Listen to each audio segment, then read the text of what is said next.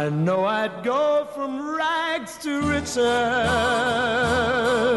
Olá, amigos! Eu sou o Alexandre e esse é o Alerta Vermelho. No programa de hoje, a gente vai continuar um podcast que a gente tinha feito há uns dois meses aí, em preparação para o filme do Coringa a gente comentou dois filmes do Scorsese, né? O Taxi Driver e O Rei da Comédia. E aí lá nos comentários desse programa, do Alerta Vermelho sobre o Taxi Driver e sobre O Rei da Comédia, um ouvinte nosso deu uma excelente ideia, que não tinha como a gente não acatar, assim, porque ia ficar muito, muito propício para um filme que também tá para estrear aí, né? Inclusive o nosso ouvinte que deu essa ideia foi o Igor Gal, que ele falou o seguinte, gente, faz uma parte 2 comentando os bons companheiros e o cassino na véspera da estreia de O Irlandês. A ideia foi boa demais, então a gente está aqui para falar sobre os bons companheiros e Cassino, mais dois filmes do Martin Scorsese, mais dois filmes do Martin Scorsese com Robert De Niro. Para falar de Cassino e os bons companheiros, está aqui com a gente o Davi Garcia. Pois é, galera. Vou falar para vocês que eu já até vi o irlandês, não vou comentar dele aqui nesse cast, óbvio,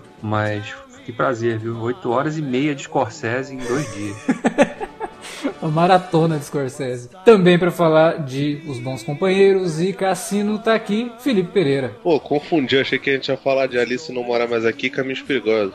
Podia Me também. preparei errado. Não, mas, pô, assistiu o filme errado, caramba. Acho que a gente podia fazer depois um outro duo, né? Com, com Caminhos Perigosos e mais um. De repente, eu gosto muito do Capo do Medo, mas não, não vejo muitas semelhanças entre eles, não. Ah, cara, assim, se a gente puder ficar revisitando os filmes do Scorsese, do Scorsese, não precisa de desculpa, né? Não precisa de muita desculpa, não. Não, não, não precisa, não precisa. porque, até porque é melhor a gente fazer isso em vida, né, cara? Porque tá velhinho e para mim é o deus do cinema vivo, né, cara? Acho é, que é o é único é deus do cinema vivo. Maravilhoso. Mas vamos lá então, logo depois da vinhetinha, a gente volta para falar de dois excelentes filmes de gangster.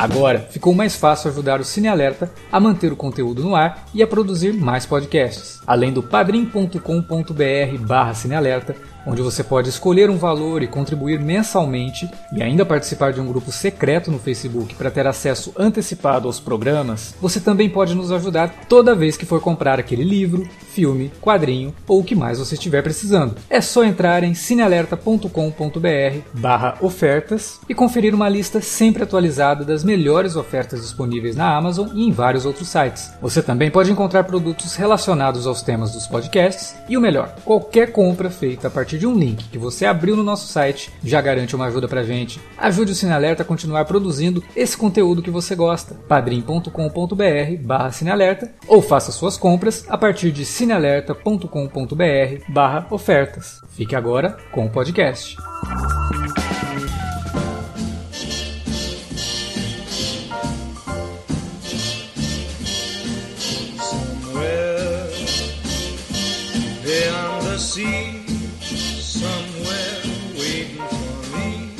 Antes da gente começar a discutir o Cassino e os Bons Companheiros, fica o aviso aí, tá, gente? Vai ter spoiler dos dois filmes aqui. Não tem como a gente fazer um podcast uhum. de filmes que tem quase 30 anos sem ter spoiler. Então, se você não viu os dois, é. corrige esse erro, vai lá, assista, é.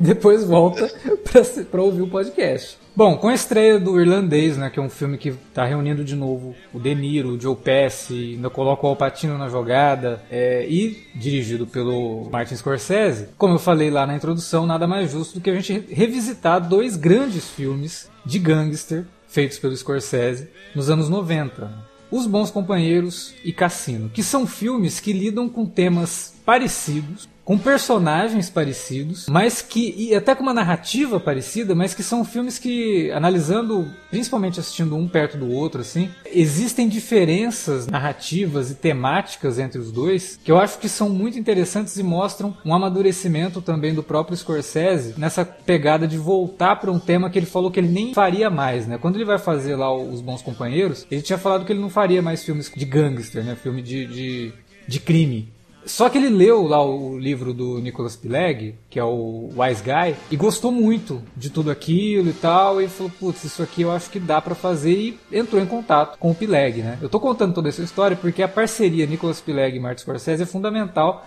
porque ela também se repete no cassino. Ele ligou pro Nicolas Pilegg. Inclusive, inclusive aparentemente o Pilegg tá produzindo uma série baseada no, no Wise Guy.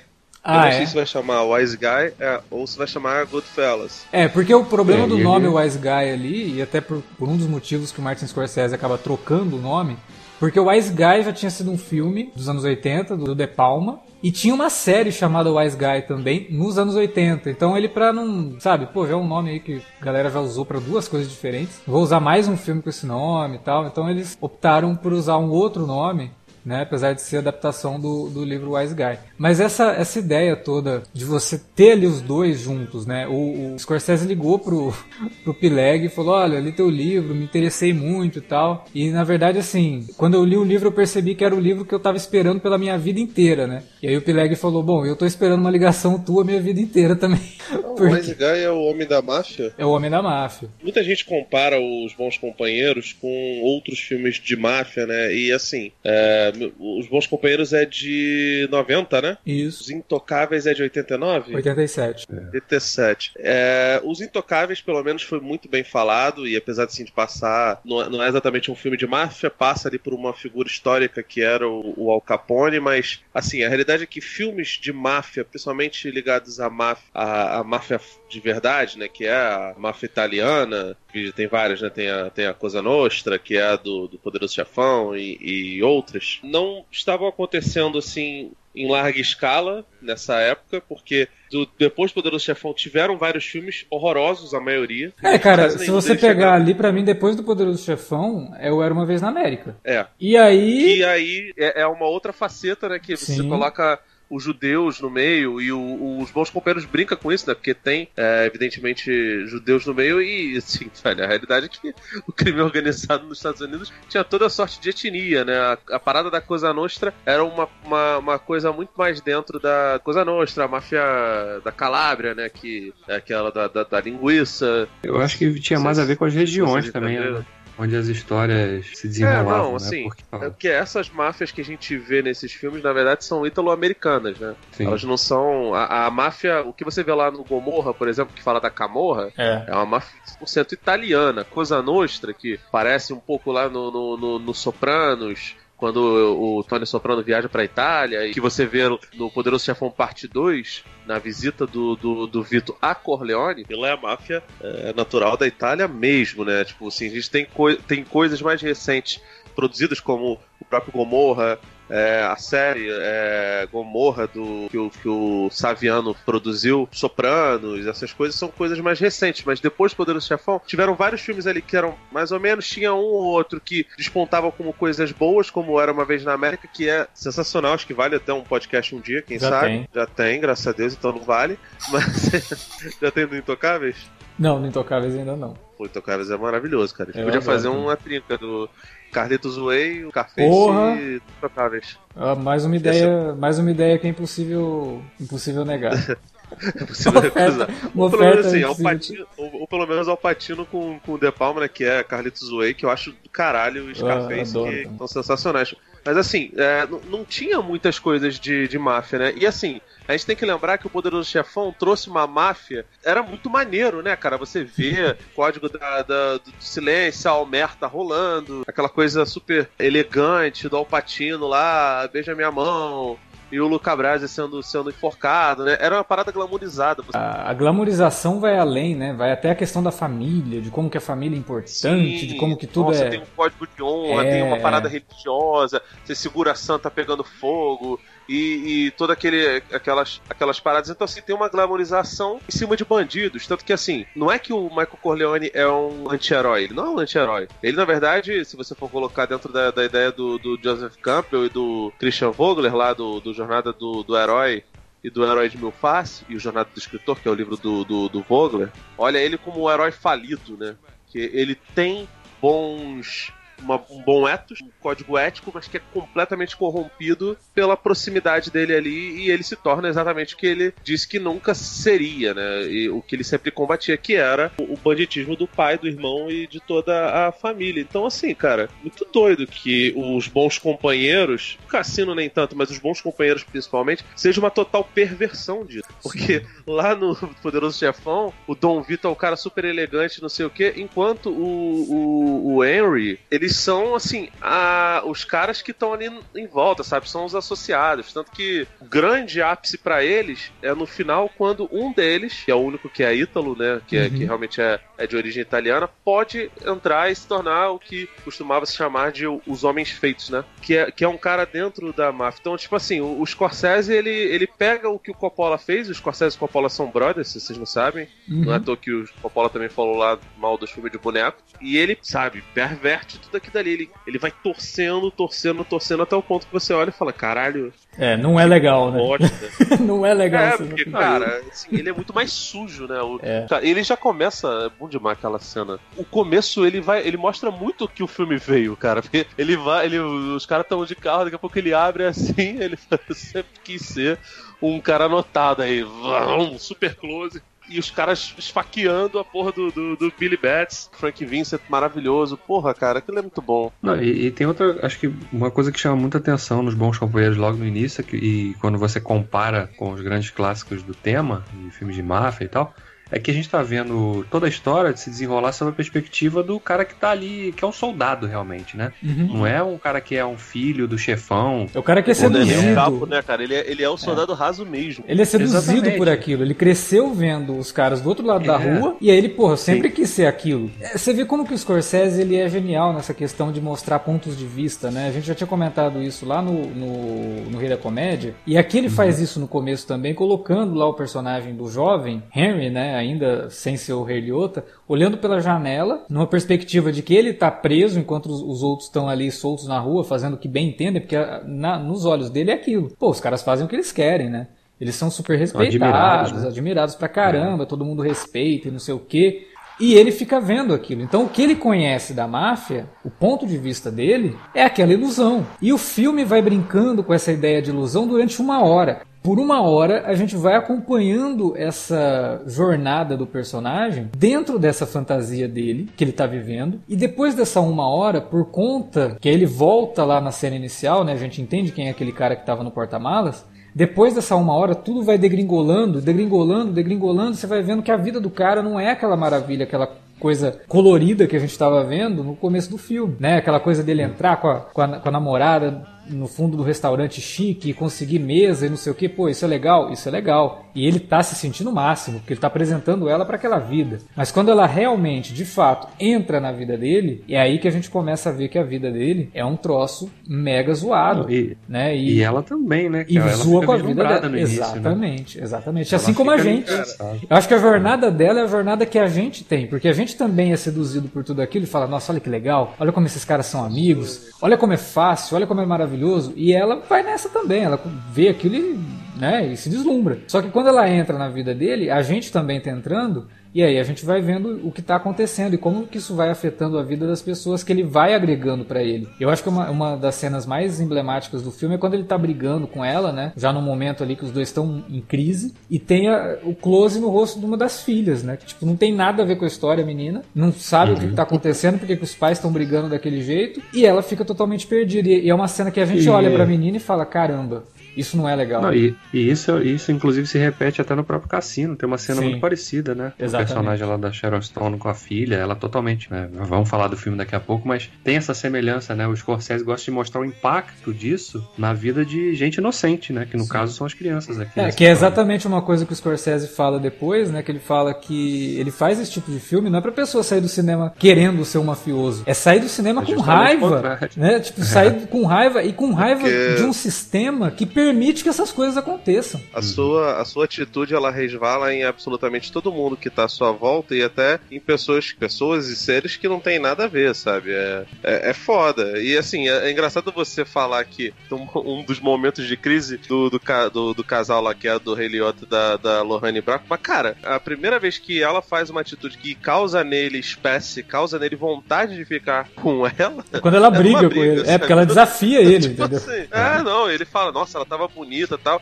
E é. é doido que assim, a gente só tem noção disso, que ela é uma personagem com tantas camadas e que vai fazer a gente enxergar alguma coisa diferente nele, porque o Scorsese pega um conceito que ele já tinha feito lá, né, no, nos outros filmes, né? O Taxi Driver, por exemplo, tem uma, uma narração do, do, do Travis Bickle durante boa parte do, do, do, dos dramas ali, principalmente contando as ideias dele, não é exatamente um contador de história, mas é um, um cara que coloca algumas coisas pra gente. E nesse daí, ele eleva a enésima potência coloca alguns narradores e no, no, no Casino acho que ele dobra a quantidade de narradores, que até o Frank Vincent ele tem uma parte lá que é sensacional, cara. Inclusive, a parte que ele, que ele faz a, a, a coisa tal, é. que, que, tem a ver com, com delação. Assim, a gente sem querer adiantar o cassino, mas você falou nisso, é realmente uma cena muito engraçada, né? Porque ele vai, ele vai contar um negócio pro chefão, né? Aí ele trava assim, tipo, porra, o que, que eu ia falar pro cara? Se eu falo a verdade, ele mata os três. Se eu falo mentira, eu posso morrer também. E entra uma narração do nada do cara, sabe? Tipo, não, ele... e, a, e a, primeira, é a primeira vez que eu vi esse filme, inclusive, eu lembro que eu falei, ah, deu, deu pau aqui na fita, porque a cena, a, o frame trava, né? E não entra, é. e demora a entrar o som. O frame trava, e depois é que entra o som dele falando que, né, do raciocínio. Ah. O Scorsese é maravilhoso porque ele faz. Ele fica fazendo essas gracinhas. Imagina isso no cinema, né? Os caras, porra, mano, parou aí. Teve que ter anúncio nos últimos Jedi, ó. Tem essa parte aqui que, que fica tudo escuro mesmo, hein, gente? Imagina no cassino se fosse lançado hoje em dia. O, o Bons é. Companheiros também usa freeze frame, né? Tem pelo menos três vezes, logo no comecinho do filme, que ele usa isso, junto com narração e tudo mais. O Scorsese fala que ele se inspirou muito no Jules Zidin do Truffaut, né? Porque o, o Jules Zidin faz isso no comecinho do filme e ele falou que ele queria fazer um troço que fosse tão caótico como qualquer coisa da novela Vague, aquela coisa toda. É por isso que eu falo dos deuses do cinema, né, cara? Que Truffaut e Godard eram deuses da, da, da, da é. novela Vague e não, um deles ainda tá vivo, né? E, e, o Scorsese, ele não deixa barato, né? Ele faz referência mesmo. Ele tem referência a Hitchcock nesse filme, ele tem referência a Frankenstein lá da Universal nesse filme, e ele tem essa referência do Truffaut. Quer dizer, porra, é, é o cara que sabe juntar tudo no liquidificador, sabe? E conseguir contar uma, a história de um jeito. Fazer uma receita boa. Né? É, porque é. ele fala que ele queria que tivesse um impacto de um negócio assim muito grande. Então, porra, o que, que eu vou fazer? Vou usar todo o truque que eu conheço no começo do filme. Tem narração, tem freeze frame, tem a, o, o, tempo do filme indo e voltando a todo momento, né? Porque ele começa num ponto, aí ele volta naquele ponto para você entender como que o cara chegou até ali, mas no meio disso ele também volta em algumas coisas com alguns personagens, né? Tipo, ele mostra um personagem, aí volta um pouquinho para explicar quem é aquele personagem e tudo mais. E tudo isso com uma narração que ela não te incomoda, né? Não é aquela narração que, ah, puto, o cara tá falando exatamente o que eu tô vendo. Não, ele tá falando é. uma porrada de coisa numa parte do filme que é até meio documental, porque ele está te contando como que funcionam os meandros ali da máfia. E isso vem do uhum. livro do Pileg, porque o Pileg era jornalista, né? O que a gente tem que falar aqui é o seguinte, né? O Felipe tinha falado lá do Poderoso Chefão, aí a gente falou do Era Uma Vez na América, que são filmes que romantizam toda essa ideia da máfia, até por contarem histórias fictícias, né? São personagens ali que, obviamente, pegam um pouquinho de, de um, pegam um pouquinho de outro. São histórias fictícias. O Wise Guy, né, que é o livro do, do, do Pileg, que virou Os Bons Companheiros, ele é todo baseado numa história que realmente aconteceu. São personagens reais ali. O filme, ele muda o nome de alguns personagens para nomes muito parecidos, né? O Joe Pesci, ele faz o Tommy DeVito, o, nome, o sobrenome do cara não era DeVito, era uma outra coisa, mas era muito parecido. De Simone. Tony, Tommy De Simone. Tommy de, Tom, Thomas De Simone. De Simone. Era Tommy De Simone, quer dizer, era um nome parecido, mas não era. Mas ao mesmo tempo, era o cara ali, entendeu? Era o personagem. Obviamente que também tinha um amálgama de alguns personagens, porque, porra, já tem um elenco gigantesco, não dá para também ficar incluindo um monte. Então teve coisa que aconteceu que ele pega dois e coloca em um só, sabe? Situações assim. Mas a, a, a ideia do Scorsese ele era contar uma coisa muito mais realista, né? Embora também fantasiosa no começo, como eu falei, aquela primeira hora, brinca muito com essa fantasia de ser mafioso, mas numa pegada assim que te explica, olha, isso funcionava daquele jeito. Ah, o cara ia lá, comprava um bar, aí ele começava a supervalorizar o, o preço das coisas que o bar tinha que comprar. A hora que o bar estava falido, o que, que ele fazia? Ia lá e botava fogo no bar. Quer dizer, a máfia nunca perde. Tem todo um, um, uma estrutura de funcionamento, sabe? É um sistema que precisa funcionar. E o filme ele te mostra isso. E a partir do momento que ele começa a te mostrar isso, ele coloca mais o pé no chão e fala: Ó, oh, calma, cara. As coisas não são tudo bonito, tudo glamuroso. É muito legal ali, porra, o cara tem uma, uma puta de uma mansão e tudo mais. Mas pra ele conseguir essa mansão, teve que morrer um monte de gente, ele teve que fazer um monte de coisa que é muito errada, né? É porque é, esses detalhes a gente não pega, porque, voltando um pouco lá no lance da narração, né? O, o Travis Bickle, ele narra própria, os pensamentos dele. Uhum. Só que as ações que a gente vê ali comprometem aquela fala dele hipermoralista. Sim. No caso aqui, você vê o, o, o Henry, que parece que chupou todo o talento do Heliota, que depois cara, disso nada, né? Não, cara? É, nem, é, nem... é até engraçado você falar isso, porque eu já conheço o Heliota antes de ter assistido o, os Bons Companheiros. Uhum. Eu assisti os Bons Companheiros, eu devia ter uns 12 anos. Vou até depois contar isso, porque eu vi tanto os Bons Companheiros quanto o Cassino muito perto um de outro. E eu tive reações muito diferentes. E eu já conhecia o Heliota de outros filmes, sabe? E uma coisa que me afastava dos Bons Companheiros era o Heliota. Porque eu não gostava do Heliota. e assim, o, o, o, o, Henry, o Henry Real, né? Ele fala da vida dele ali e, cara, ele não vai se denegrir horrores. Ele fala ali do, do da surra que ele levou do pai, de coisas que levaram ele, mas você percebe que até as coisas ruins que aconteceram foram coisas que, de certa forma, edificaram o personagem, deixaram o personagem melhor do que, do que ele estava no começo. Quando aparece a personagem da, da, da Lohane Braco, Pra quem não lembra, acho que todo mundo lembra, né? Que é a psicóloga lá do, do Família Soprano, que aliás tá, tá ótimo, impressionante. Essa menina, nossa, cara, ela tá maravilhosa no Goodfellas, ela tá maravilhosa no Sopranos, com papéis completamente diferentes. Aquela é uma, uma, uma judia no Sopranos, ela é uma mulher ítalo-americana né? Enfim, ela quando vai contando as coisas, ela já conhece o, o Henry numa situação escrota, né? Porque ele não queria estar ali. Ele, ele se encontrou com ela para cumprir um favor pro, pro, pro Tommy, que é o amigo dele de, de, de infância. Então, assim, ela já chega, ela, ela se apaixona por ele é, por um mero acaso e vê defeitos nele. E vendo defeitos nele, ela quando vai narrar, ela fala abertamente sobre esses defeitos. Se a gente não tivesse o testemunho dela, dificilmente a gente conseguiria enxergar todas as milhares de merdas que ele fez. O fato Sim. dele ser um cara completamente infiel no casamento, o fato dele, dele colocar as filhas dele em perigo sem pensar minimamente, sabe? Sendo, sendo completamente irresponsável. O fato dele, dele ignorar, inclusive, os, os conselhos do Paul e dos outros personagens. E, cara. Por ganância, é, é né? bom que é, por ganância, porque, enfim, porque. Tudo é por, por dinheiro, né? Essa é uma porque... mensagem que tanto esse quanto o Cassino passam muito bem. Tudo é, é por dinheiro. Mas eu acho que é, é, a ganância, mas eu acho que é mais arrogância de achar que tá, sabe, acima de todos os outros. O desejo dele desde pequeno era ser o wise guy, né? Uhum. Era ser o sujeito que, que que, que tem acesso a tudo. Ele entra pelo Copacabana, pelo Copa, e ele não entra pela porta da frente, ele entra pela de trás, mas não sei o que. Ao, ao, mesmo tempo que ele entra ali no meio dos meandros, do, do background, esse negócio todo, ele tem um bom lugar, todo mundo conhece ele pelo nome, todo mundo faz o que ele quer, ele, ele recebe mil favores, ele não paga as coisas. Então, assim, ele gosta de ser notado, e isso faz com que ele se sinta, acho que até mais do que o dinheiro, cara. Tipo assim, é o status de eu, eu sou, de certa forma, inalcançável. Só que assim, nesse mar que ele tá, é um mar fudidaço, cara. É um mar de, de, de, de, de peixes muito maiores e de peixes. O, o Pauli, ele tá muito acima de. O Pauli realmente parece ser um sujeito que era da, da, da máfia de fato, né? Uhum. Sim, sim. Não, e tem outra coisa que eu acho bem interessante, do tanto nos Bons Companheiros quanto no Cassino, que eles tratam da, da perspectiva desses personagens, que são soldados, e que têm uma admiração muito grande pela marca, quero fazer parte desse grupo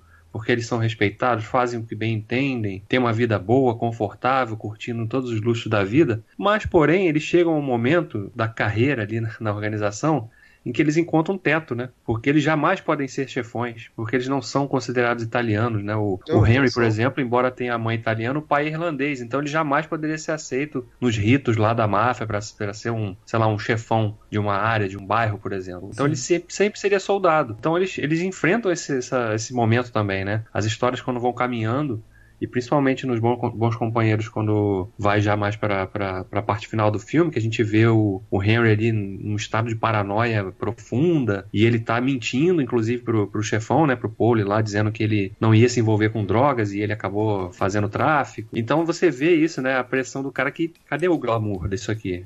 O glamour acabou. Não vou mais subir na carreira, entre aspas. É. E, e, as coisas estão, né, a pressão tá aumentando e já não tem mais aquela graça de sempre. Meus amigos que estavam aqui antes, uns já morreram outros estão presos. Então tem, tem tudo isso também, né? Porque o filme começa realmente mostrando a parte glamourizada da, da coisa que, que, que o Scorsese realmente puxou de todos esses filmes mais clássicos, mas mostrando também o pé no chão ali da realidade, né? Olha só a sujeira que tem por trás disso aqui e quanta coisa você vai perder se você realmente entrar de cabeça nesse mundo. Sim. É, é, é bem essa visão que eu acho muito interessante dos dois filmes. É. Porque lá no Cassino também o, o, Embora o personagem do Pet também seja lá um, um gangster wannabe, ele também não é, né? considerado um italiano e o personagem do De Niro lá é judeu. Sim. Então ele também ele é um ele é visto como um gerente realmente ali, né? Tanto que em determinado é, momento o, assim, o, o, Nick diferente do Tommy, ele parece ser um pouco mais gabaritado, né? Ainda assim ele é descartado como qualquer um, né? Porque aparentemente o que fez o Nick cair lá no, no cassino, a gente tá antecipando, mas enfim, é só para fechar o assunto, de ele ultrapassar uma linha que a própria máfia não curtia muito, que era o lance de, pô, cara, não se mete com a mulher do brother, porque nós somos. é. que tem, tem, é, é, essa que é loucura, né, cara? Que eles são conservadores, são bandidos é conservadores. Muito doido né? isso. Os caras matam cara, não sei o que, ó, não é um, mexe com a mulher do teu amigo. Você já, leram, você, já leram, você já leram os livros do Mario Puzo? Pô, cara, o Poderoso Chefão é foda porque ele aprofunda muito mais em alguns assuntos é. e, e, dá uma substância maior para algumas coisas. O, o Sopranos, por exemplo, pega várias coisas.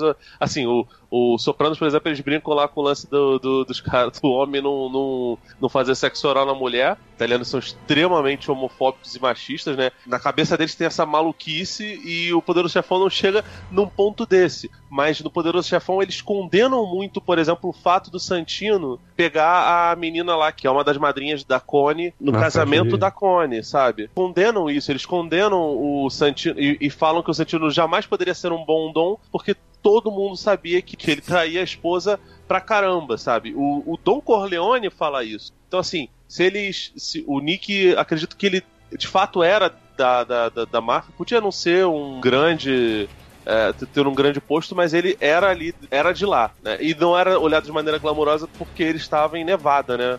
Assim como o Tony Soprano estava em Nova Jersey. Então, tipo assim, existe, existe uma divisãozinha ali bem, bem, bem forte. Mas, de qualquer forma, por mais que os, os caras do, do, do exército ali, do Jimmy e do, e do Tommy não sejam da máfia, pô, cara, todos eles têm muita cara de italiano, né, velho?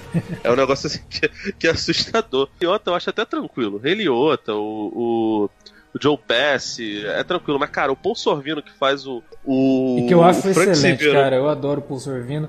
E ele até Nossa. fala num documentário lá que ele teve que fazer muito esforço assim para tirar o Pauli, sabe? Porque ele não, não é o Pauli, ele não tem como ser o Pauli. Ele fala que ele é, é o oposto do Pauli. Ele não, é não é daquele jeito, entendeu? E ele teve que tirar aquilo, mas ele descobriu que ele poderia ser o Pauli. Porque quando ele vê a família dele ameaçada, ele, ele, ele, ele tinha aquilo dentro dele. Então ele, vai, ele tira disso para fazer o personagem, né? E... Ele fez um filme até chamado Polly, um filme pela televisão 2013, tá ligado? e se eu não me engano, ele tá no Desafio do Bronx, que é o do De Niro. Cara, eu não Ou lembro. É eu não lembro. Faz muito tempo que eu vi o Desafio no Bronx, que eu acho um filme bem legal que tem o Chess Palminteri. Ele faz um mafioso no, no Spot, um cão do pesado que é horroroso, mas o personagem dele é legal, que é o Sol Itália. Isso eu lembro. Mas, cara, assim, é doideira porque, por exemplo, tem uma, uma parte do, do, do filme. Isso tu vê a, a, a arrogância do personagem do Rei Liotta, né? Que ele fala: Ah, o Paul era meio lento, não sei o que, mas ele era bom no que ele fazia, não sei o que. Cara, ele, ele não era lento. Ele só. Você porra, que é afobado errado, né? É, cara, você que é um piroqueiro louco, cara. Um, um cheirador do cacete que não sabe fazer. Porra, cara, não, ele não era lento, cara. Ele, ele era o, o sujeito low profile e que precisava fazer isso porque, cara, é, é, é doideira. E boa parte do negócio dele é porque o, o Paul, por exemplo, não gostava de usar telefone. As pessoas tinham que ir na cara dele. Você imagina isso hoje, cara? Isso nunca. o Fernandinho Beramar precisa usar telefone pra tudo, cara. Você imagina o Marcinho VP, esses caras todos.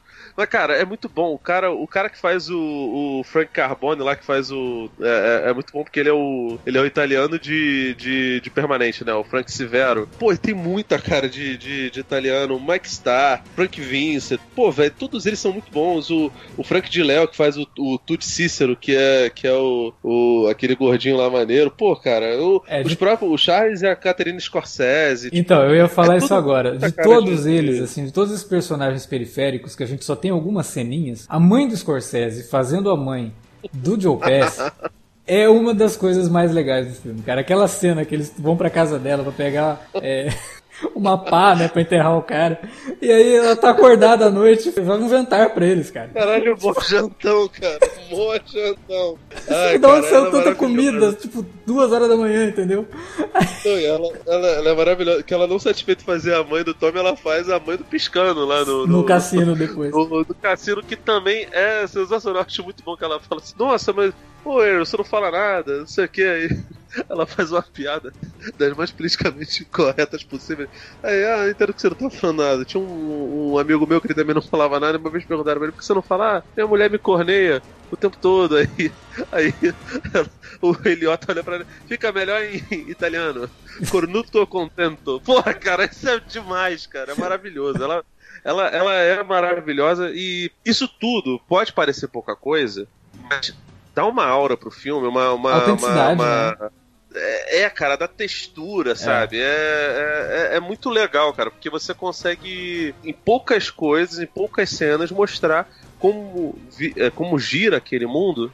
E, cara, é impressionante. Tipo assim, isso é um, um domínio e um, um cuidado que pouca gente tem hoje em dia no cinema. No comecinho, quando o, o, Henry Hill tá narrando ali sobre alguns personagens periféricos que nem voltam no filme mais, que ele fala daquele cara que fala, que ele repete não sei o que lá, Tio Timer, né? O nome do cara, que ele, ele repete sempre a última coisa que ele falou. Cara, tipo, o cara só aparece numa cena, mas é um dos personagens mais legais do filme. Você vê todo um background naquele cara que, pô, eu queria ver mais desse cara, sabe? Eu queria ver esse cara numa outra discussão, num outro momento. Mas não precisa. É, só aquilo é, basta. É porque... por isso que eu falo para as pessoas, cara, é, por favor, assistam Sopranos, porque vários dos personagens que, que tem pontas ali no, no, no, no filme estão em Sopranos. Frank é. Vincent tá lá. O Vincent é, Pastore tem uma pontinha. Você começou falando do, do Poderoso Chefão, como que o Poderoso Chefão gerou um monte de filhotes ali, quase nenhum conseguiu, é, ou nenhum, na verdade, é. conseguiu o, o êxito do. Só do, filho do, ruim, né? É. O eu não, Bons não, Companheiros... não considero Era Uma Vez na América filhote não. do Poderoso Chefão. Não, né? é, é, outro filme sobre a, a, outro filme da saga do Sérgio Leone sobre a América. Exatamente. O Bons Companheiros, ele serve como pontapé inicial para o que seria o que, a, que os anos 90 e os anos 2000 fariam com obras que lidassem com a máfia. E o Sopranos é o ápice disso. O Sopranos ele pega muita coisa do Poderoso Chefão, pega. Só que ele lida isso com, uma, com um grupo de personagens que é muito mais parecido com o que a gente vê nos Bons Companheiros do que com o grupo de personagens que a gente vê no Poderoso Chefão. Então, os Bons Companheiros, ele esteticamente, tematicamente, em texto, em narrativa, ele dita o que seriam os filmes de máfia nos anos 90. E pouquíssimos, assim como aconteceu com o Poderoso Chefão, conseguiram é, chegar perto. Goodfellas, Os Bons Companheiros, de longe, é um dos melhores filmes de máfia, é um dos melhores filmes do Scorsese. Cara, é muito pau a pau com o que é o Poderoso Chefão, mesmo sendo filmes muito diferentes. Mas em termos de qualidade e de êxito em tudo aquilo que ele tá mexendo, sabe? É, é muito parecido, assim, é, em termos de qualidade. Eu coloco os, porque quando eu falo de Poderoso Chefão, eu não falo só do primeiro, eu falo da trilogia, porque eu adoro todos os três, acho foda. E para mim, o Bons Companheiros, ele tá ali, juntinho no topo. Eu, eu, acho maravilhoso porque, assim, por exemplo, tem uma parada que é, é, um detalhezinho, mas que pega pra caramba. Na hora que a, que a Karen vai lá para aquela reunião das mulheres, uhum. ela olha para elas e ela se vê como um peixe fora d'água, porque ela diz, elas são todas feias. É, ela quase fala, eu acho que elas já foram bonitas, é, porque assim elas são mal cuidadas, elas têm a pele ruim, elas têm cheiro de cigarro, cheiro de perfume que provavelmente mas, não tomam muito banho. Não, mas olha só, olha o que, que você está falando, ó. Elas têm cheiro de cigarro, elas têm a pele ruim, elas usam muito perfume. Isso tudo são coisas que você adquire com o tempo. É como se aquele núcleo tivesse transformado aquelas mulheres naquilo, entendeu? Não, então é, é isso mesmo. Isso. a tipo tua assim, leitura é exatamente essa. Ela, ela, nem precisa ela, ela falar, já... eu acho que elas já foram bonitas. Ela tá dizendo isso, só que com outras palavras. Tipo, esse mundo todo acabou com essas mulheres. Consome, consome. Tanto que elas falam, elas, elas tratam as crianças delas como, como sabe, Fardos, é, né? estorvos. É. E, e no caso da a Karen é bem diferente da Ginger lá do, do, do cassino. Ela é uma boa mãe, ela gosta das filhas. Ela entra na onda do marido, mas ela não. E assim, é doido porque ela tem uma. Ela tem um choque de realidade. Ela é judia, né? Apesar da Lohane Braco, claramente, porra, esse nome não engana ninguém, né? A gente sabe que é. A Lohane Braco, Eco, Maque. Porra. Mas caralho, ela, e ela faz a judia. É que nem o De Niro fazendo um judeu. Gente, a gente já sabe que. que, ele, Puta madre! Ah, cáspita! Você imagina ele, ele, ele gritando com o açougueiro. Ah, cara, cara, que nem o, o cara do Family Guy lá, o Peter. Você imagina ele, faz- ele fazendo a coisa, mas tudo bem. Você sabe que ela é uma atriz italiana, mas ela faz uma, uma judia. Então, aquela coisa, aquela, aquele encontro com as mulheres assusta ela, porque ela não quer ser aquilo. E, no final das contas ela acaba eh, virando ali no caminho, porque ela entra pro programa de proteção de testemunha, eh, entra naquela derrocada do, do, do- do personagem do marido dela, e ela se assusta muito no dia do casamento, porque ela não conhece as pessoas da família. né? E depois ela fala, nós passamos o tempo todo juntos, e, e todo aqueles Pi- eh, Paul e Pete e Peter e Paul e é, é sensacional. Porque claramente o Paul não estava dando esses nomes, mas na cabeça dele, como a narração é aquela ali, o, É. o Paul sorrindo vai dar, esse é o Paul, esse é o Pete. Eu sempre confundo. e vai passando.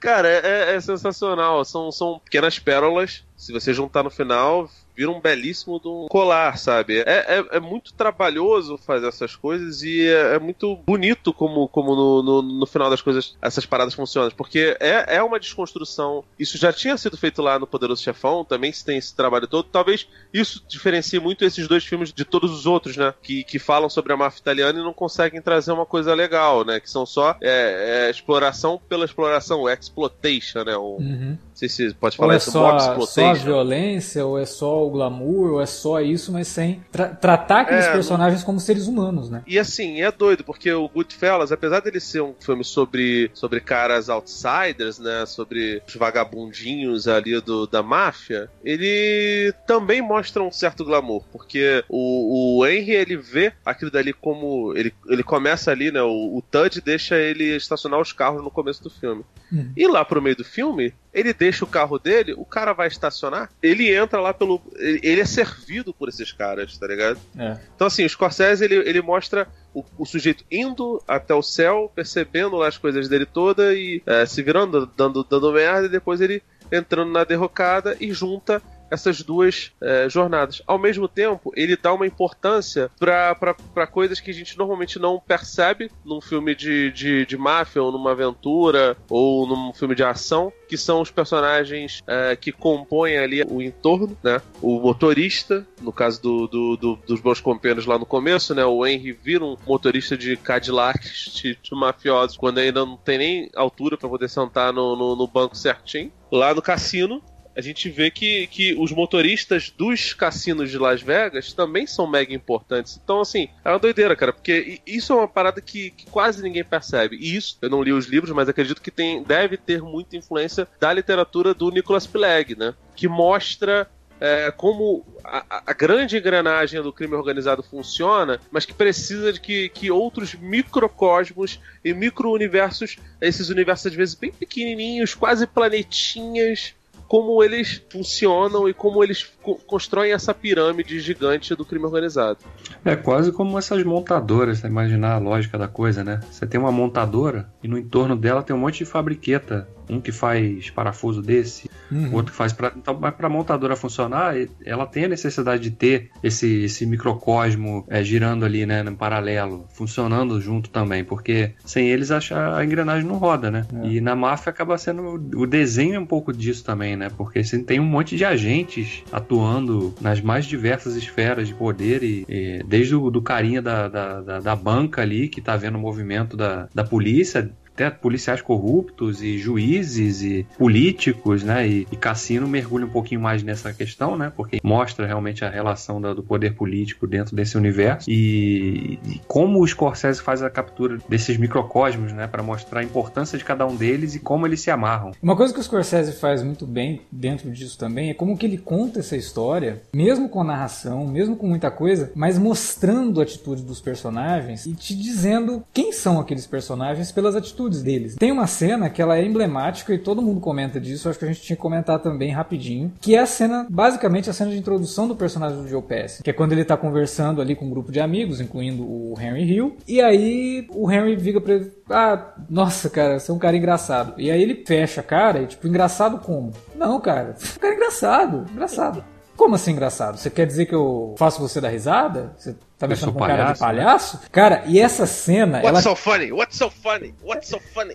E essa cena, ela cria uma tensão ali que você fala: caralho, né? o cara é muito pirado. que você acredita que ele realmente ficou incomodado com aquilo e o pessoal que tá em volta também. Tanto tá todo mundo rindo, quando ele fala, como assim engraçado? Todo mundo para de rir. Sabe, todo mundo fica sério, tipo, nossa, vai dar merda aqui. O cara vai explodir. Meu Deus, esse cara é doido. E ele te apresenta esse personagem nessa sequência. Aí ele cria todo aquele suspense, aí o Henry, né, quebra o gelo ali, fica meio assim, ele para, começa a rir, fala, pô, você me pegou. E aí ele ri também, não sei o quê. A primeira vez que eu vi esse filme, eu fiquei meio. Pô, cara, por que ele tá fazendo isso? Eles são amigos de infância, tá ligado? E assim, você. Toda vez que eu vi o filme foi, não, aquele gordinho não é o Tommy. É, é o Tommy.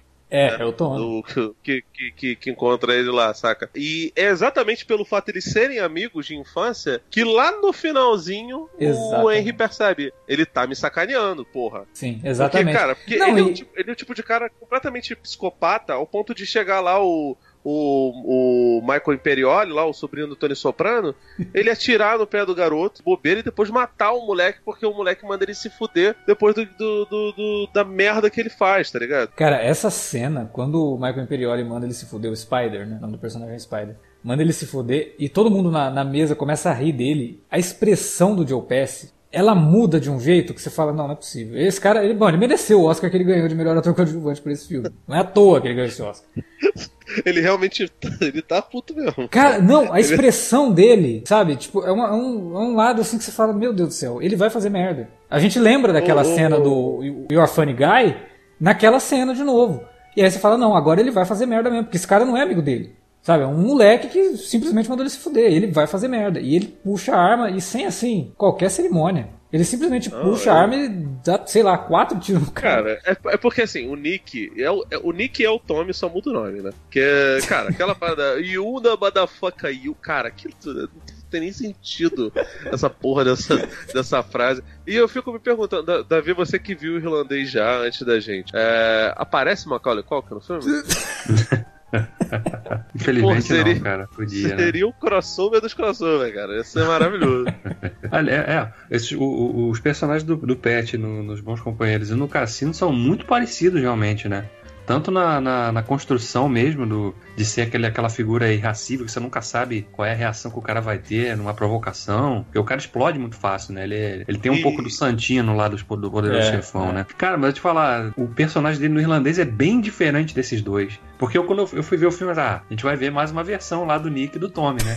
é bem diferente, cara. É bem diferente. Eu, eu nem me surpreenderia se ele ganhasse um Oscar aí pra esse filme, inclusive. Ah, cara, ele já foi indicado. Ele foi indicado as duas vezes pelo, por filmes do Scorsese, né? O Bons Companheiros o ele Tony Domável.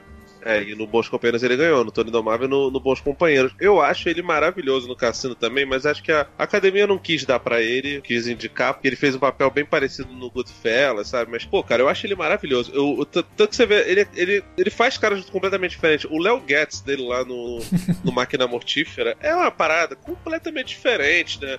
O, o no, no, desafio do Bronx ele faz um papel também bem diferentão lá, né? Que é o Carmine. Aliás, se você gosta de filmes da máfia, tudo bem que assim, não chega nem perto do brilhantismo que é. não, ele é um filme pequeno, né? O Desafio no Bronx é um filme bem contido, bem pequeno, mas é um filmaço, cara. Eu adoro o Desafio é, no Bronx. cara, eu gosto muito. Tem o, tem o Chas Palminteri também, que é outro. É, o roteiro do, do Palminteri, inclusive. E direção do De Niro. É. Então, assim, é, é bem legal, cara. Tem lá Joe Pass, tem o, o Lilo Brancato lá, que, que também faz sopranos.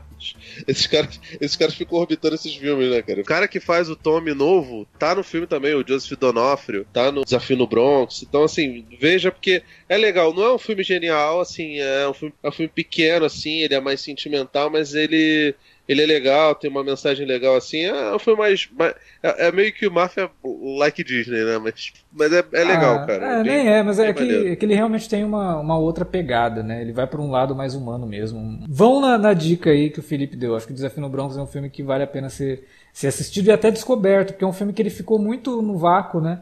Ali nos anos 90 e tal. Ele não foi um filme tão comentado. E é um filme que precisa de tempos em tempos a gente tem que descobrir alguns filmes. E o Desafio no Bronx, que eu acho que, que mereceria.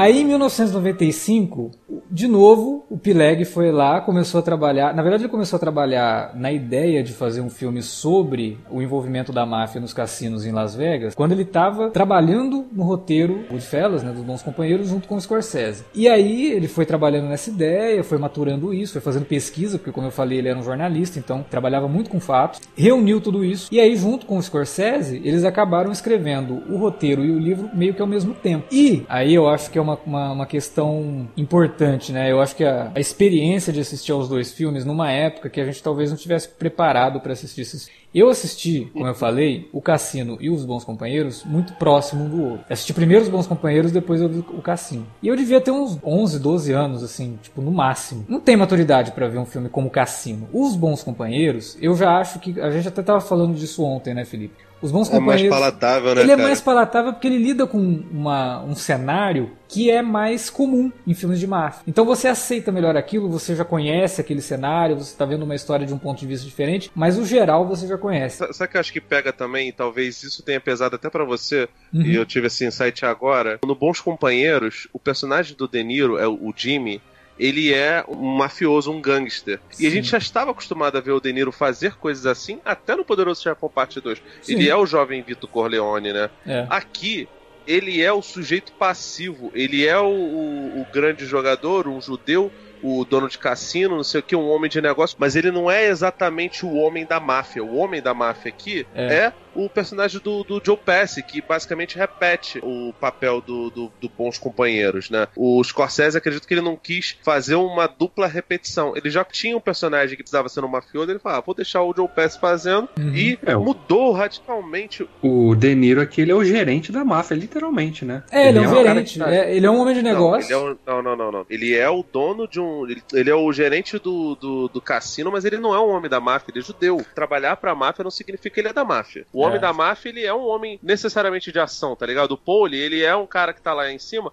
mas ele já matou muita gente. O Dom Vito, a gente vê ele lá, o Marlon Brando fazendo ele no, no, no Poderoso Chefão, você olha para aquele sujeito que ele é avô e fala, ele é incapaz de matar qualquer pessoa, e ele realmente é porque ele já está velho, mas ele quando é novo lá, quando é o De Niro, Poderoso Chefão parte 2, ele é o cara da ação, é. tá ligado? E no caso do De Niro aqui, ele não é o cara da ação, ao contrário, ele é o sujeito passivo, ele é o cara que deixa a, o, o Joe Pesci comer a mulher dele, você tá ligado? Então, tipo assim, isso tem uma É, ele tem que aceitar, por exemplo, quando o Joe Pesci chega na, em Las Vegas falando, não, eu vou morar aqui, não sei o que, ele tem que aceitar, porque ele, ele tá ali como pau mandado. E o Joe Pesci, nesse Sim. sentido, tá acima dele. Apesar é, de... não, é, assim, é, é, é até engraçado porque, tipo, ele tá acima dele, tá ali, mas ele, de, de, de, ter um momento quando acontece lá, a menina fala assim: Ah, vai lá e mata ele. Aí ele olha pra ela e fala: Cara, eu conheço ele há 35 anos, você acha realmente que eu vou matar ele por causa de você? Você tá de sacanagem. Então, tipo assim, ele é um sujeito que claramente tem mais poder e mais lastro, o personagem, o Nick, em relação ao Jimmy, mas em determinado momento eles, eles vão se equiparando, sabe? Uma hora um cara tá na frente, outro, outra hora o outro tá na frente. Sim, porque e a máfia... ponto do filme, eles estão mais ou menos naquele mesmo nível. Por mais que, o, no caso, o Nick provavelmente, né, seja um homem feito, né? Sim. E o, o, o Sam Hotzstein não tenha isso, tá ligado? Então essa postura passiva talvez tenha pesado. Eu também achava o Bons Companheiros é, muito melhor do que, do que o Cassino. Só não que, era pô, nem cara, questão de ser é... melhor, é a questão assim de, do, do, primeiro contato que você é tem com o filme. Né, é, o primeiro contato que eu tive com o Cassino eu achei um porre. Cara, olha só, eu já tinha visto os Bons Companheiros, era um filme que também tinha narração, que também. Eu, eu ficava. Eu, eu comecei ficava, eu a ver assim, o cassino. Deslumbrado com as roupas do, do Sam Hotzstein, cara. Ah, eu não sim. conseguia não gostar daquilo. Acho maravilhoso aquele azul. Estourado, laranja, ele usa um laranja. Rosa. É. é muito Miami Vice, cara. Eu adorava Miami Vice. É. Então. O meu. GTA preferido é o, é, o, o, é o GTA Vice City. Vice City. É. Mas assim, o, o, primeiro contato que eu tive com o Cassino foi ruim, assim, porque eu, começou aquela narração e o cara falando de como que o dinheiro viajava de um lugar pro outro. Eu falei, cara, isso aqui vai ser chato, hein? E a narração não parava. Não tinha diálogo o filme. Tipo, os primeiros 15 minutos e... do filme não tem diálogo, cara, é só narração. E mais de uma narração, inclusive, né? Mais de um Sim. personagem na é, uma caralhada, uma caralhada. E aí eu, eu, eu, parei, eu fiquei vendo aquilo, falei, cara, esse filme não é, tipo, tudo bem, é do Scorsese, tem o De Niro, mas eu não tinha muita noção de quem era Scorsese, de quem era De Niro nessa época. E para mim soou meio chato o filme. E aí, revendo com é. o tempo e tudo mais, você vai percebendo coisas. E aí eu fui ler algumas coisas sobre a recepção da crítica, por exemplo, do Cassino. Apesar de todo mundo ter concordado com um baita de um filme, muita gente teve uma recepção fria com o Cassino porque viu ali muita repetição de coisas que tinha no Bons Companheiros. Mas com o tempo, vários críticos depois revisitaram o filme e perceberam que ficar com os Bons Companheiros na cabeça para ver o Cassino é uma parada errada. Porque é, mesmo não, sendo filmes semelhantes em narrativa, é. em personagens uhum. e tudo mais, a ideia por trás, a temática do filme é muito diferente. O Cassino ele é mais maduro. Não só é. maduro como o Scorsese como diretor, mas maduro na temática, como o Felipe falou, você tá vendo o cara ali que é um homem de negócios. Ele tá discutindo negócios do, num filme de máfia. É, eu, mal comparando, eu diria que o Bons Companheiros seria ali, você tá vendo o chão da fábrica. É. O, o cassino você tá vendo a direção da, da empresa. Entendeu? É. Como que funciona no nível da direção? Como é que é a coisa aqui? É, é um pouco disso, sabe? Aí fica aquela. Primeiro que o filme é mais longo, né? São três horas de filme, praticamente. Sim. E a linguagem é diferente. É, Exatamente. Os temas é diferente. Isso, isso pesa. O, da, o Alex falou, não, é só 20 pouquinhos minutos, não sei o que, não. São, são quase 40 minutos. E, pô, cara, pra um garoto adolescente, um filme de 3 horas precisa é. ter muito. Não, e que tem muito diálogo, cara. É, é difícil. Assim, a, a, tem ação no filme? Tem. Tem momentos de ação. Que as coisas, né? A gente vê personagens sendo espancados, né? Tem a violência e tal, que é, é inerente desse tipo de, de, de filme. Mas boa parte dele é só fala, fala, fala, fala, fala personagem conversando Cara, com o outro e tal. Eu, eu, eu, eu, ainda vou apostar todas as minhas fichas que é o De Niro. Porque a gente vê ele no Caminhos Perigosos, ele é o cara da ação também. No Taxi Driver também é. O Rei da Comédia, ele é o centro das atenções. Aqui ele é o centro das atenções, mas é um cara fudido. Cabo do Medo, ele é mal, cara. Você olha pra é. ele, porra, Não, irmão, e você vê, é né? No... Ele é um filho da puta. E aqui não, ele é o cara é, extremamente passivo. Pô, no, nos bons companheiros, a gente até esqueceu de falar isso. Aquela cena que ele manda a, a Karen ir buscar o. Nossa, negócio no né? É. Aquilo é, é, o resumo do PHD em filha da putagem daquele personagem, cara. Porque ele ia matar a garota lá, não. Vai lá pegar um vestido de ó, não sei o que. Tipo, ele foi. Ele, ele sabia que ela, que ela gostava daquilo. Ele, ele se aproveitou da intimidade que ele tinha com ela pra, tipo assim, tentar acabar com ela e, porra, e velho. Aqui... Tipo assim. E, e, você percebe que ele até fraqueja, porque ele tem algum sentimento por ela. Que ela é a esposa do brother dele, tá ligado? Tanto que ela sai assim, ele nem fica. Ele nem faz menção de mandar o pessoal ir atrás e, e não, assassinar era, nem nada. Porque era como tá... uma ameaça mesmo, sabe? Tipo, eu sou capaz de te mandar pra morte. E você percebeu isso agora. Então pode ir embora. Não, não vou nem fazer força.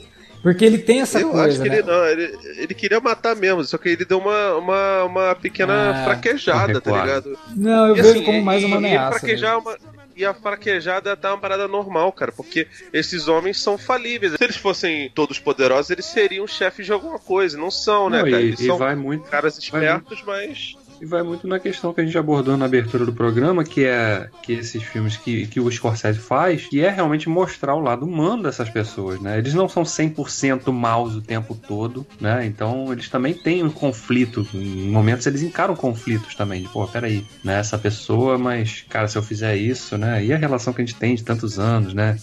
Tem um pouco disso, né? O filme não fala isso em momento nenhum, mas você percebe pela atitude dos personagens, né? É, de novo aqui, né? no, o De Niro no cassino, o personagem do o Ace no cassino é um, é um cara que é muito mais condescendente, primeiro com na relação que ele estabelece com a esposa, né? Com a Ginger, personagem da Sharon Stone que tá excelente nesse filme. É o ápice da carreira dela, né? É, o melhor papel dela, sem dúvida. Muita é. injustiça, é inclusive. Ela não ter vencido o Oscar naquele ano. Quem ganhou? Deixa eu arriscar. Meryl Streep estava no banco. Susan Sarandon. Os últimos passos de um homem. Ah, Susan Sarandon.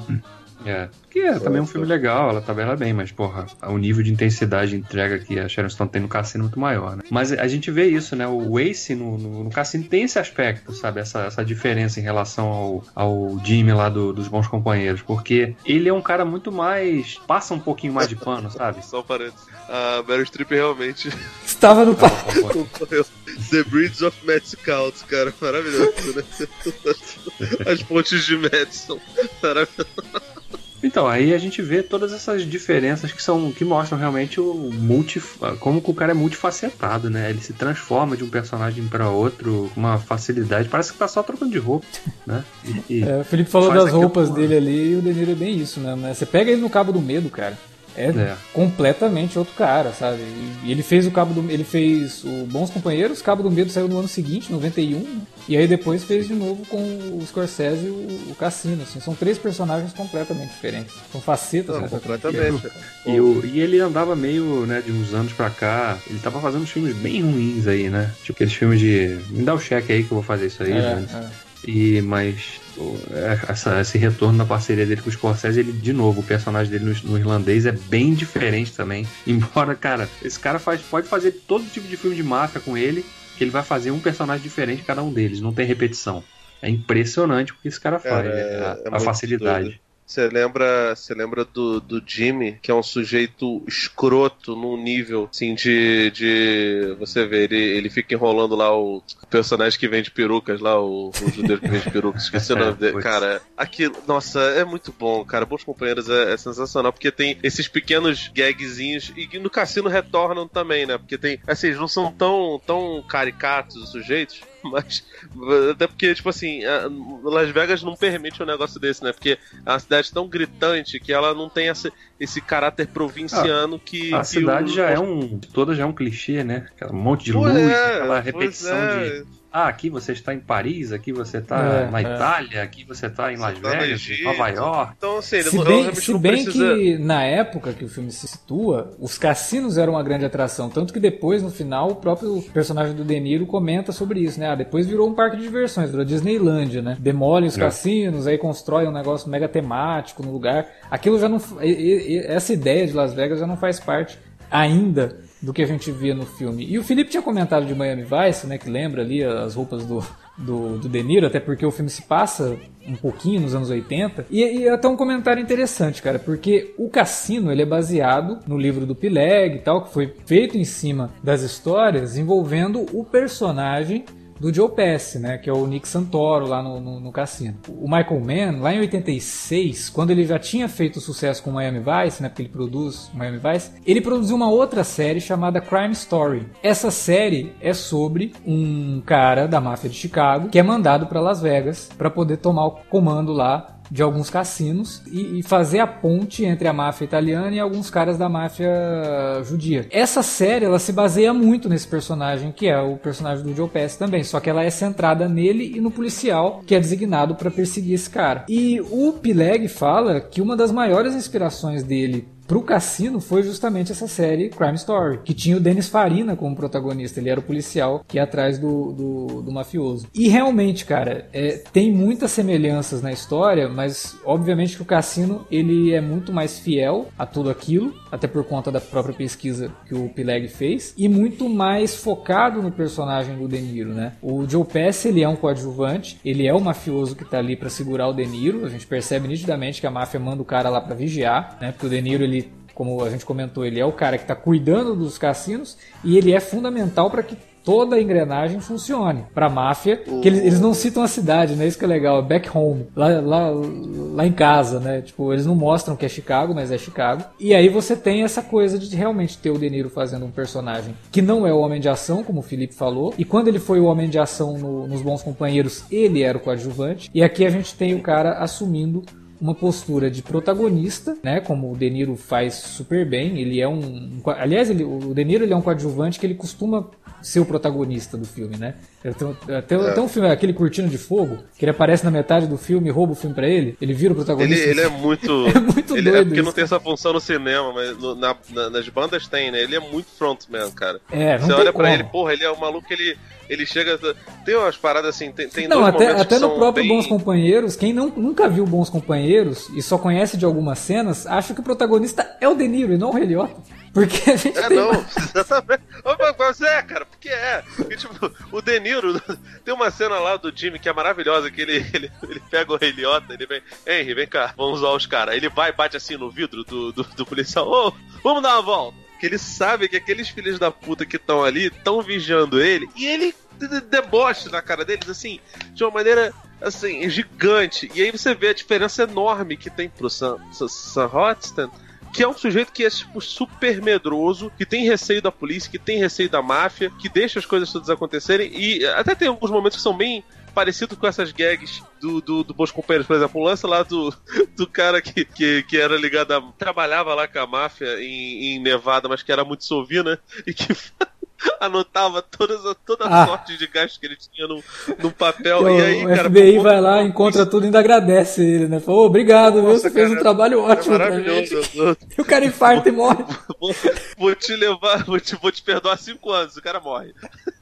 Cara, é muito bom. E, cara, isso é muito parecido com. É, é, essa história, é porque a gente vê a história, mas essa história é muito parecida com uma das histórias que, que uma das mulheres fala lá no, no, no salão de beleza do Goodfellas. Ah, é verdade. Que, Ela... ah, Cara, é. o cara atirou no, no, no, menino, acabou matando o menino. Quando a mãe do sujeito que atirou soube, ela acabou infartando, sabe? Então, tipo assim, é. são histórias que, que vão se cruzando, são anedotas. Uma é contada, a outra é mostrada. E, tipo assim, vão, vão unindo os filmes de uma maneira. E essa parte, não por acaso, é narrada pelo, pelo, pelo Ace, né? Você vê, são, são personagens completamente diferentes em universos que né, tem alguns, algumas coisas em comum, mas que são diferentes. E o Pilé gostava de falar sobre isso. Tanto que teve uma série que eu, eu não sei, o Alex talvez tenha visto, não sei se o Davi já viu, chamada Vegas que Sim. foi produzido pelo Craig também. É, mas acho que ficou só na primeira temporada, né, cara? Ficou só na metade. Eu, queria... eu acho que ficou só na a primeira temporada, acho que só na metade, cara. Não chegou nem a ser uma temporada completa. Muito, tinha uma ideia muito boa, mas aparentemente não foi muito, muito Pô, legal a. Era legal a, a série, né, viu? Era legal, era legal. Eu assisti na época que passou e eu achei bem legal. É que ela nitidamente não era uma série para TV aberta. Ela tinha que ter ido pra uma HBO, pra um Stars, sabe, um Showtime. Tem... Não adianta querer tratar esses temas. Não. Sem, é, né? E ela era, Sim. se não me engano, da NBC. E aí, cara, você via que a série ficava presa, sabe? Algumas coisas ali que você porra, se isso aqui fosse numa, numa TV fechada, um... eles teriam mais liberdade para mostrar isso de uma forma mais crua. Mas ainda assim é uma série, série legal. Assim. Pileg, ele infelizmente teve alguns. Ele teve alguns livros traduzidos aqui pro Brasil mas a maioria deles você só acha em inglês, é uma merda. Tá tudo fora de pra catálogo. Só... Tá tudo fora de catálogo. Sim, sim. O Pileg, ele, ele depois dele, depois desses, dessas duas parcerias com o Scorsese aí, ele ficou mais atuando como produtor, né? Ele tem muito, muito crédito de produtor. E... Tanto que ele volta, né? Ele também é produtor do irlandês, né? Ele não, não colaborou no roteiro, como ele fez nos, nos Bons Companheiros no Cassino, mas ele ele foi ah, produtor do filme também. É, legal. Cara, ele, ele, é, ele é um grande escritor, mas infelizmente os, filmes de, os livros deles não chegam aqui, né? Assim, por exemplo, o Mário Puzo, ele teve muito, muito livro traduzido. Tem um livro do Puzo que é sobre Las Vegas, e aí você acha que ele vai contar uma história em Las Vegas? Não, é uma história sobre o, sobre o próprio Mario Puzo, porque ele tinha problemas gigantes com, com, com os jogos. É autobiográfico. Ele, ele, é, quase. É, cara, é um livro jornalístico, tá ligado? Ah, Porque ele fala tá. sobre aspectos que ele teve, cara. Eu tenho esse livro e também tá fora de catálogo. É, comprei num sebo, tipo, há mil anos atrás e é impressionante, cara, porque você vai lendo e aí você vê Uh, assim, se o Goodfellas mostra a camada de baixo do, do Poderoso Chefão, esse livro do Mario Puzo, ele mostra a camada de baixo do, do cassino, tá ligado? que é aquela galera, uh, o pessoal do final do filme do cassino que chega, pô, virou a Disneylandia, aí vem aquele monte de gente muito, muito idoso, uhum. com moletom, com sei Tipo assim, o Mario Puzo é meio assim. Era meio assim.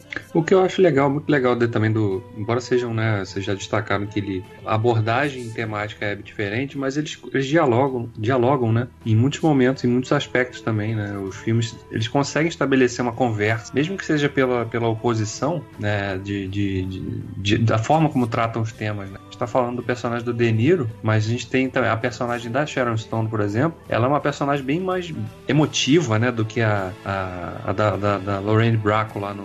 Porque ela, ela vem de um universo diferente, né? A, a personagem sim, da Lorraine sim. Bracco, ela vem de uma família, teve uma criação é, muito tradicional, tradicional, aquela coisa toda. Sim. Já a personagem da Sharon Stone aqui, ela é uma personagem que vem das ruas. Ela era uma mas, prostituta, mas assim, então ela aprendeu a conviver vê. com certas coisas, ela aprendeu a, a, a, suportar certas coisas, né? Então ela, ela acaba entrando naquele mundo com uma outra cabeça do que a Lorraine Bracco. Mas, mas duas coisas as, as movem em comum, né? É a admiração que elas passam a estabelecer por pessoas, por homens que estão envolvidos naquele universo, né?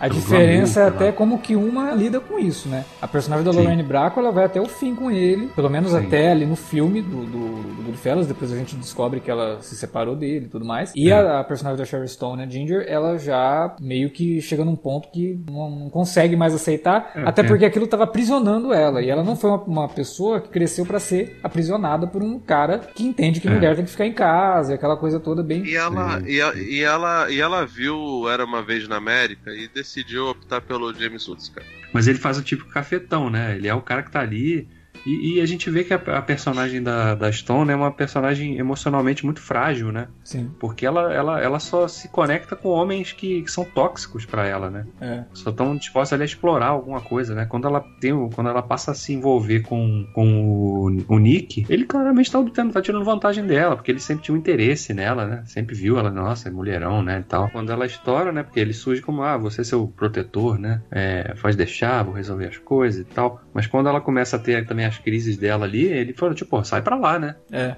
Não quero sair não, né? Não é pra isso que eu tô aqui contigo não, né? Não é pra, pra outras coisas. E a gente vê essas diferenças, né? Mas são personagens que estão gravitando em torno desse tema, desse universo, porque elas se aproximam daquilo ali pela, pela atração da vida fácil, digamos, né? Entre aspas.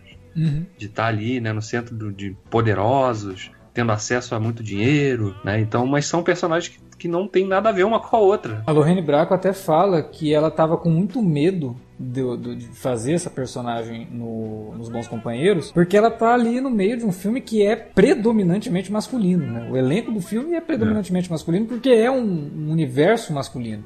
O universo da máfia Sim. é um universo masculino. E ela tinha um pouco de medo disso. Ela fala, ela fala que ela tinha que se sobressair aquilo, porque senão ela seria só um objeto de cena que provavelmente muita coisa ia ficar na mesa de edição. Não ia nem pro filme. É. Né? Uhum. Então ela precisa trazer aquela força toda que ela traz e ela manda muito bem. E uma outra coisa que ela fala também é que ela não consegue ver muita diferença entre a situação da personagem dela com a situação de qualquer mulher que se encontra dentro de uma casa num relacionamento abusivo. E realmente é. Claro é um relacionamento abusivo, né? Tanto para ela quanto para o personagem da Sharon Stone, né? Que... A Karen, ela tem que, ela passa a ter que aceitar um monte de coisa, que é, é ou pelo menos é encarar um monte de, de coisa que ela de repente não tinha considerado, como um marido que tem uma amante, Exatamente. né? Que passa várias noites fora de casa e aparece de vez em quando e, e bêbado, né? E às vezes com, com o cheiro de outra mulher. A Ginger não passa por isso, porque a gente vê que o Ace é um cara realmente que tá ali dedicado, né? A, a ser o cara, o marido, né? Tanto que o acordo que eles fazem pré-casamento é tipo, eu te amo, ela fala, não, mas eu não te amo. Não, não tem problema, isso vem com o tempo, o importante é ter o respeito, né? É. Aquela coisa. É o cara que tá disposto, né? Ele, não, ele é o oposto do que era o Henry pra, pra personagem da, da Lorraine Bracco lá. Então você vê, mas mesmo assim, as reações são parecidas. É. Né? Porque elas se sentem presas, de, de uma certa maneira, no, do que acontece em torno do, do, do marido, né? Da figura do marido dela. Ah, eu acho legal de falar também que é a relação que se constrói aqui, e aí eu até tinha citado antes, né, que é a do poder político, né? É. Que é um outro elemento muito forte no cassino também, porque a gente se vê em vários momentos, né? No início do filme, quando a gente tem um senador ali que é tratado a pão de ló no, no cassino, né? Tem a suíte presidencial e tal, mas em determinado momento, quando um, um certo interesse é, é, negado, ele inclusive fala, não, eu nunca tive no, no seu cassino, não, né? Seu... aí até o, o Senna, ah, então você nunca jantou comigo? Então fala, fala aqui na minha cara que você não jantou comigo aquele dia lá, não sei o que, blá blá blá. É. Né? Então você vê toda essa relação por quê? Tudo movido, inclusive, porque o cara simplesmente demitiu um sobrinho incompetente de um, de um, de um graúdo lá, né? Cunhado, que né? Tinha, e, o, cara, o cara levava a meritocracia à, à última instância, né? Esse cara é incompetente, né? Aí o cara até fala, não, realmente, nisso aí a gente concorda. Porque a história toda envolve lá os caça-níqueis, né? E aí dá quatro vezes o sete no, no caça-níquel, três vezes. Aí o cara chega, pô, na primeira vez tudo bem. Mas na segunda você vai ter que ter desconfiado. Deu três vezes, cara. Você é maluco? Você sabe qual a probabilidade disso acontecer? É bilhão. É um em um bilhão. É impossível. Então, tipo, se você viu e não fez nada, ou você é muito burro, ou você tava conivente com o negócio. Você tá demitido. Cara, é muito legal a cena do cara. E o cara tentando se explicar, mas não tem explicação, cara. Tudo bem que isso daí não são exatamente pessoas do povo, né? São é, cupinchas dos, dos políticos, mas revela duas coisas. A primeira é que, no Poderoso Chefão Parte 3, o Mário Puzo e o Coppola, eles tornam problemática a relação da máfia com os religiosos, né? E mostram que a igreja católica não é tão purinha e tão fofinha assim, né? Aqui, eles mostram que a política dos Estados Unidos não é feita de gente fofa, né, cara? Isso, isso é só ficção, né? Porque, na real, graças a Deus. Não... É o que o Scorsese aqui... fala, de você sair do cinema mais com raiva do sistema que permite que tudo isso aconteça do que Sim. qualquer coisa. Porque se existe um sistema ali da máfia, existe um sistema que permite que isso aconteça e que tá ganhando muita Sim, grana cara, com isso. E, e assim, e, e, o Ace, o Nick, o Jimmy, o, o Henry, o, o Tommy, eles são bois de piranha, né, cara? Eles são a ponta do iceberg. Eles são, no final das contas, as pessoas comuns, né? Que, que se aproveitam daquelas Tem... coisas ali, mas que não são os caras super poderosos. Eles não são Dom Vito tampouco são o, não é o Papa são... e não é o prefeito da cidade. Eles são marionetes dentro dessa engrenagem toda, né? Até porque o, o financiamento do cassino, embora tenha lá a máfia por trás lá, com, mexendo os pauzinhos para os interesses, o financiamento vem da onde? Do maior sindicato dos Estados Unidos naquele período, que são lá os é, Trinsters, né? Que é o sindicato dos caminhoneiros. Então, aquele resort todo lá que o, que o Ace administra, ele foi construído com um dinheiro financiado do fundo de pensão desse sindicato. Então, você vê a, a, que ponto que chegam realmente as ligações, né? O poder político e o poder ali da, da classe trabalhadora realmente estava sendo usado. O dinheiro da classe trabalhadora estava sendo usado para financiar um negócio milionário e que, que era usado para lavar dinheiro e para enriquecer máfia, basicamente. Né? Tanto que a gente vê um personagem ali que é o. Eu esqueço o nome do ator. Que ele é literalmente ele é o cara só que assinava papel, né? Kevin Pollak.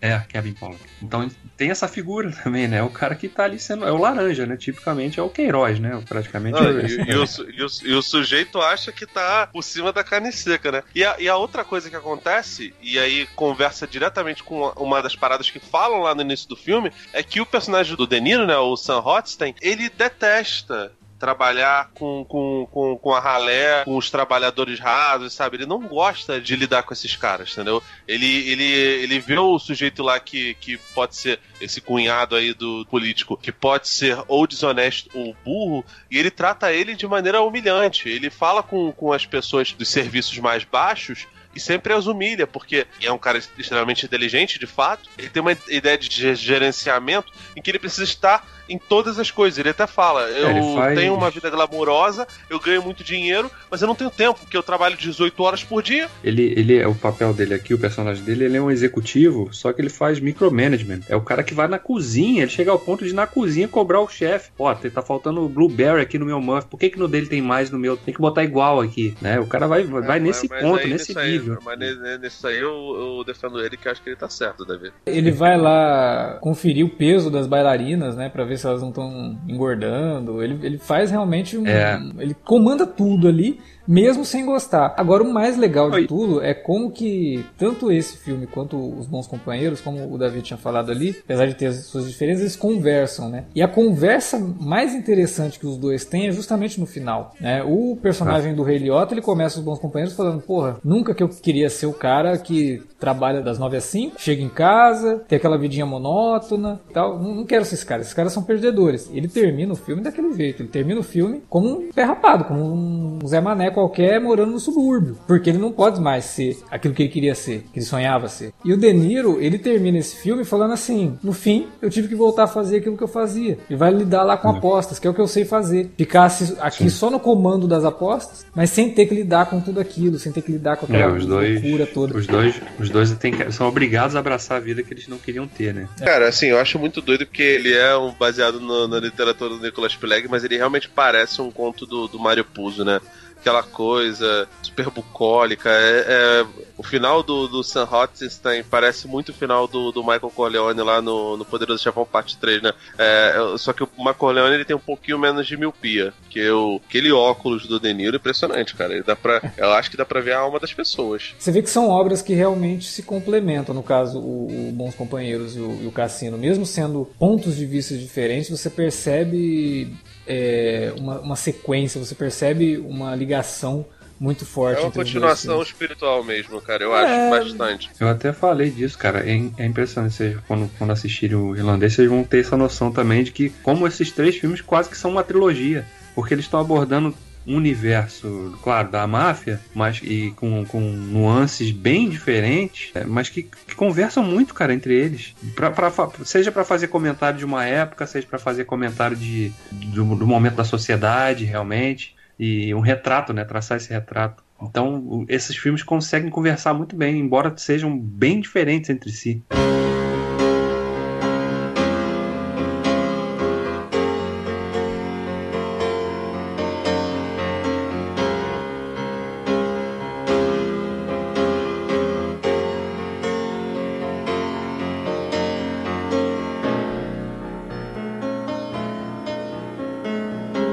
Bom, era isso que a gente tinha para falar sobre esses dois clássicos do Scorsese. Sei que muita coisa a gente acaba não comentando, porque são dois filmes essenciais da filmografia do cara. Então a gente sempre joga a bola para os ouvintes, né? Se você acha que a gente deixou de comentar alguma coisa, se tem alguma coisa para acrescentar sobre a discussão, deixa aí na área de comentários ou manda um e-mail pra gente para alertavermelho@cinealerta.com.br. Você também pode falar com a gente nas redes sociais facebook.com/cinealerta ou cinealerta no Twitter. Utilize as redes para também divulgar o nosso conteúdo e, lógico, para dar críticas, sugestões e muito mais, né? Lembrando que esse podcast foi sugestão de um ouvinte, então é óbvio que a gente está sempre lendo o que vocês comentam. Beleza? Amanhã tem minicast de Watchmen. A gente comenta aqui o quinto episódio da primeira temporada. E semana que vem, semana que vem só tem minicast de Watchmen, mas na outra semana a gente tem um alerta de spoiler número 100 falando sobre o irlandês. Tomara que a gente goste da nova investida do Martin Scorsese. Quer dizer, não é no cinema. A Netflix é cinema também? Alguém já perguntou por A gente discute sobre isso no próximo Alerta de Spoiler. Um abraço, valeu pela audiência, até mais.